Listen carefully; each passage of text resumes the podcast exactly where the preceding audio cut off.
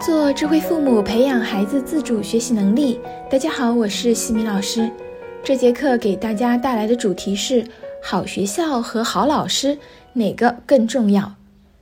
当孩子到了适学年龄，最辛苦的便是父母了。花钱、托关系、改户口、买学区房，目的就是想要把孩子送去理想的小学，能让孩子进一所好的学校。可以说，这是每一位父母的愿望。一般来讲，一所名校也就意味着有大概率会遇到好老师和好的软硬件环境，不然人家孟母为什么要三迁呢？那西米老师觉得，孩子如果能够进入一所名校，固然是一件好事情，但重要的是孩子最好能够遇上一位好老师，特别是好的班主任，往往能让孩子在小学快乐地学到知识。我们家长可以思考一下。你送孩子去上学，第一重视的是什么？每个人可能会有不同的标准与想法。有的家长重视办学条件、软硬件的设施；有的家长重视学校能不能给到孩子特长的发展；有的家长重视学校的办学理念和教学特色。每一所学校也会有自己自身的特色。有名气的学校，并不一定就适合自己的孩子。比如有一些名校，为了追求升学率，老师为了评职称，无形当中会把沉重的负担压在孩子和家长的身上。比如给孩子布置大量的作业，天天打鸡血，孩子表现不好，就会把家长叫去学校痛骂一顿；或者老师只重视优等生等等，家长迫于压力，也会给孩子报大量的课外班，压得孩子喘不过气。也许在这样的高压下，老师带出来的孩子成绩很优异、乖巧听话，但是孩子其实内心是非常煎熬的，他们体会不到学习的快乐，一根皮筋一直紧绷着，总有一天会崩断的。当孩子到了初中，多数孩子将会出现厌学的情绪，所以像这样子的老师，虽然成绩上面能够做出一定的成果。但并不能算是真正的好老师。一个好老师应当具备三心，分别是爱心、责任心、上进心。如果孩子们都很喜欢某一位老师，一定是因为这位老师他非常的有爱心，而不是因为这个老师非常的严厉打鸡血。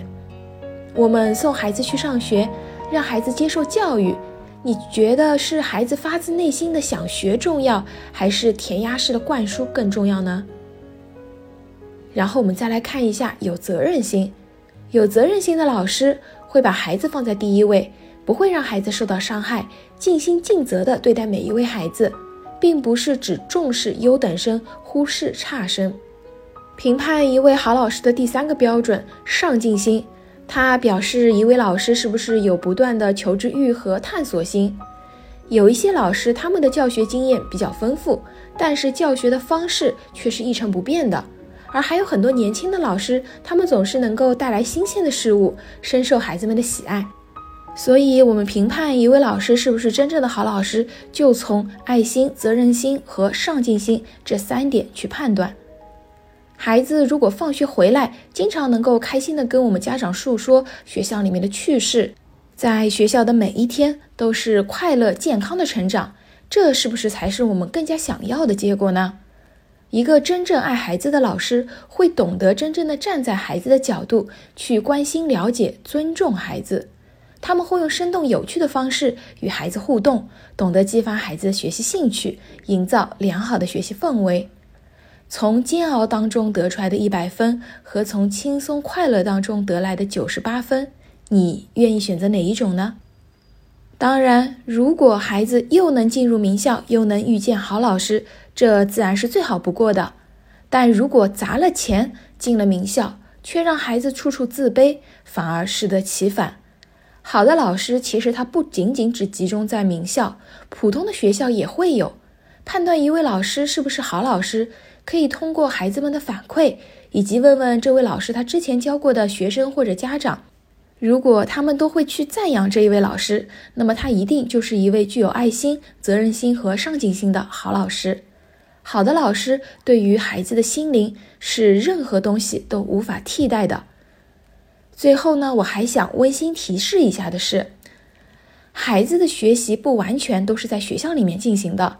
老师针对的是全班同学，并不只是一个孩子。除了学校，父母能够提供的家庭教育也是影响孩子学习的一个重要因素。我的第一节自主学习的课程当中就有讲到，一个好妈妈胜过十个好老师。妈妈的言传身教永远大于老师的三十五分钟教学。作为父母，平日里也要对孩子多付出爱心和耐心，不断的提升自我，为孩子树立好榜样，培养孩子良好的学习习惯和健全的人格，这才是能够让孩子更好发展的基础。在下期的课程中，我将会和大家分享，家长能勇敢面对挑战，但孩子为什么做不到？感谢各位收听。如果你喜欢西米老师的课程，欢迎在评论区给到反馈意见，也欢迎大家关注我们的公众号“西米课堂”，查看更多家庭教育相关的内容。感恩你的聆听，我们下次见。